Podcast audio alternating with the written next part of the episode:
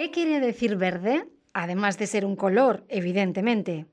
Verde es la palabra más importante del mundo y está en el centro de la batalla para financiar la acción por el clima.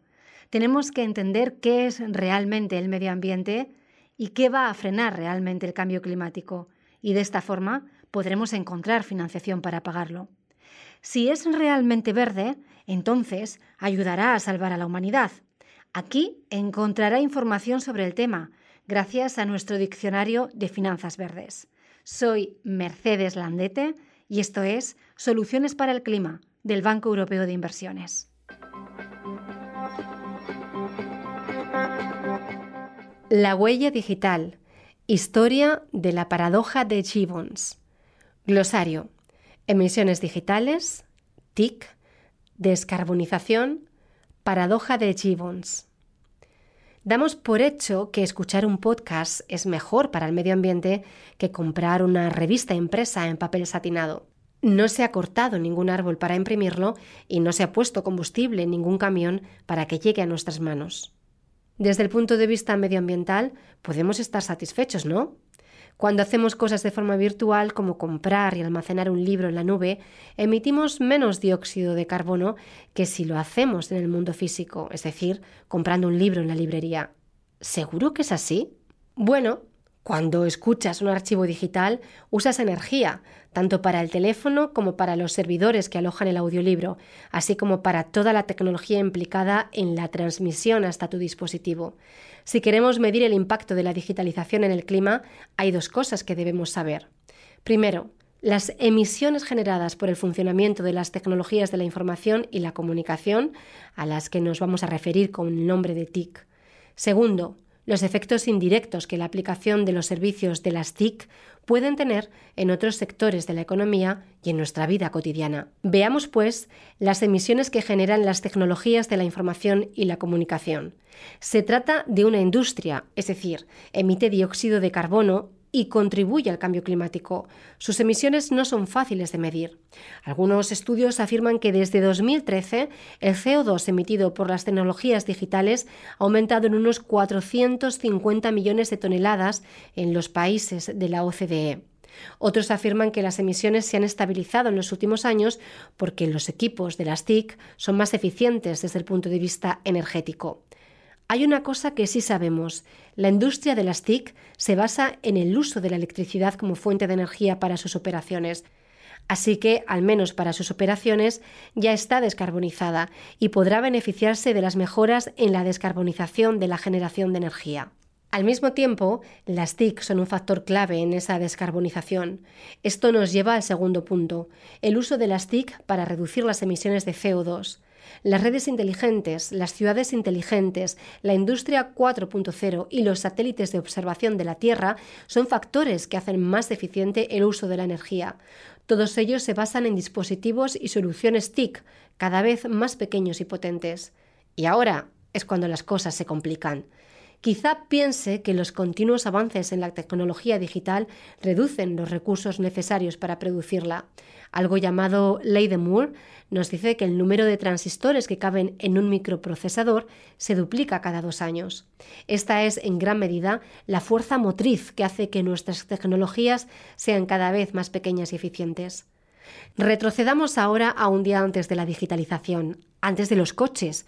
Volvamos a 1865, al año en que Abraham Lincoln juró su segundo mandato. Se abrieron los primeros grandes almacenes Pratams en París y el economista británico William Gibbons formuló su paradoja. Una paradoja es una afirmación que parece no tener sentido, pero que al profundizar resulta ser bastante cierta. La paradoja de Gibbons comenzó con las máquinas de vapor en la Inglaterra del siglo XIX. Watt desarrolló un nuevo diseño para las máquinas de vapor que aumentó enormemente su eficacia. Esta innovación llevó a predecir una reducción de la demanda de carbón. A mayor eficiencia, menos carbón para hacer funcionar las máquinas de vapor. Sin embargo, Gibbons observó que, como los motores eran más eficientes, la gente los utilizaba más, a fin de cuentas, eso representa más carbón. Como dijo una vez Sherlock Holmes, no hay nada más engañoso que lo opio. El mismo efecto de rebote se produce claramente en la digitalización. El coste de transmisión de un megabyte de datos se ha reducido drásticamente, tanto en términos monetarios como de impacto medioambiental. Eso quiere decir que usamos más datos. De esta forma, aumenta el total de megabytes transmitidos, lo que hace aumentar el coste financiero y también el medioambiental. Pensemos en una videoconferencia. En teoría, la videoconferencia debería reducir la necesidad de reunirse en persona, ahorrando todos esos kilómetros de viaje en avión y reduciendo nuestra huella de carbono.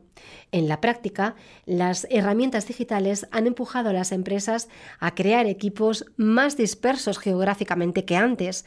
A estos equipos les gusta reunirse en persona de vez en cuando y esas reuniones generan muchísimas emisiones.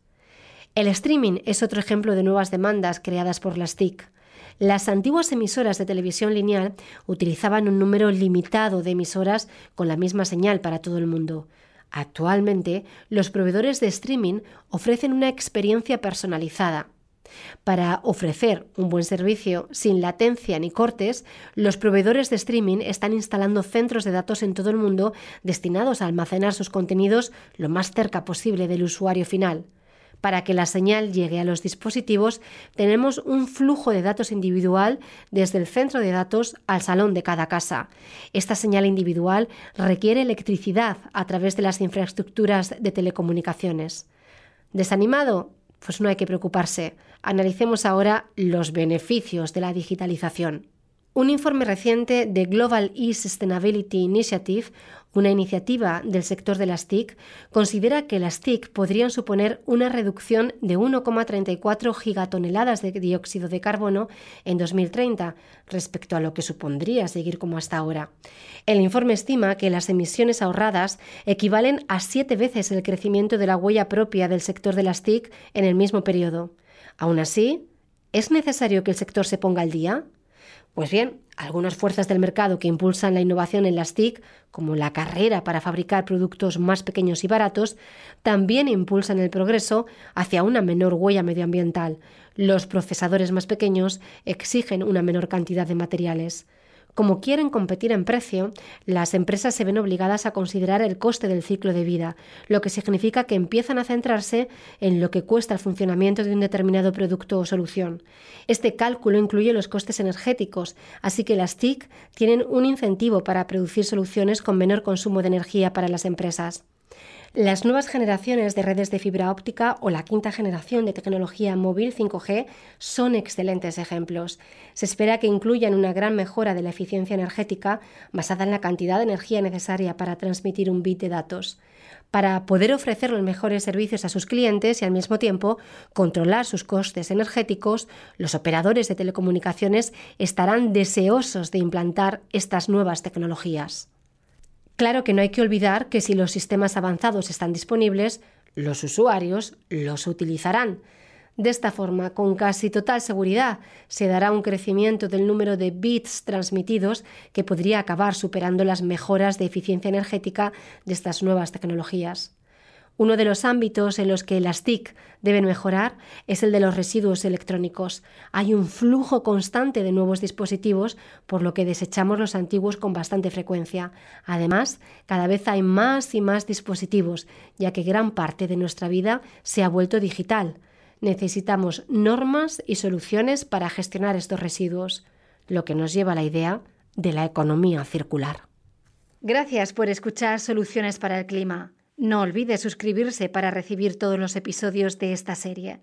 Soluciones para el Clima es un podcast del Banco Europeo de Inversiones.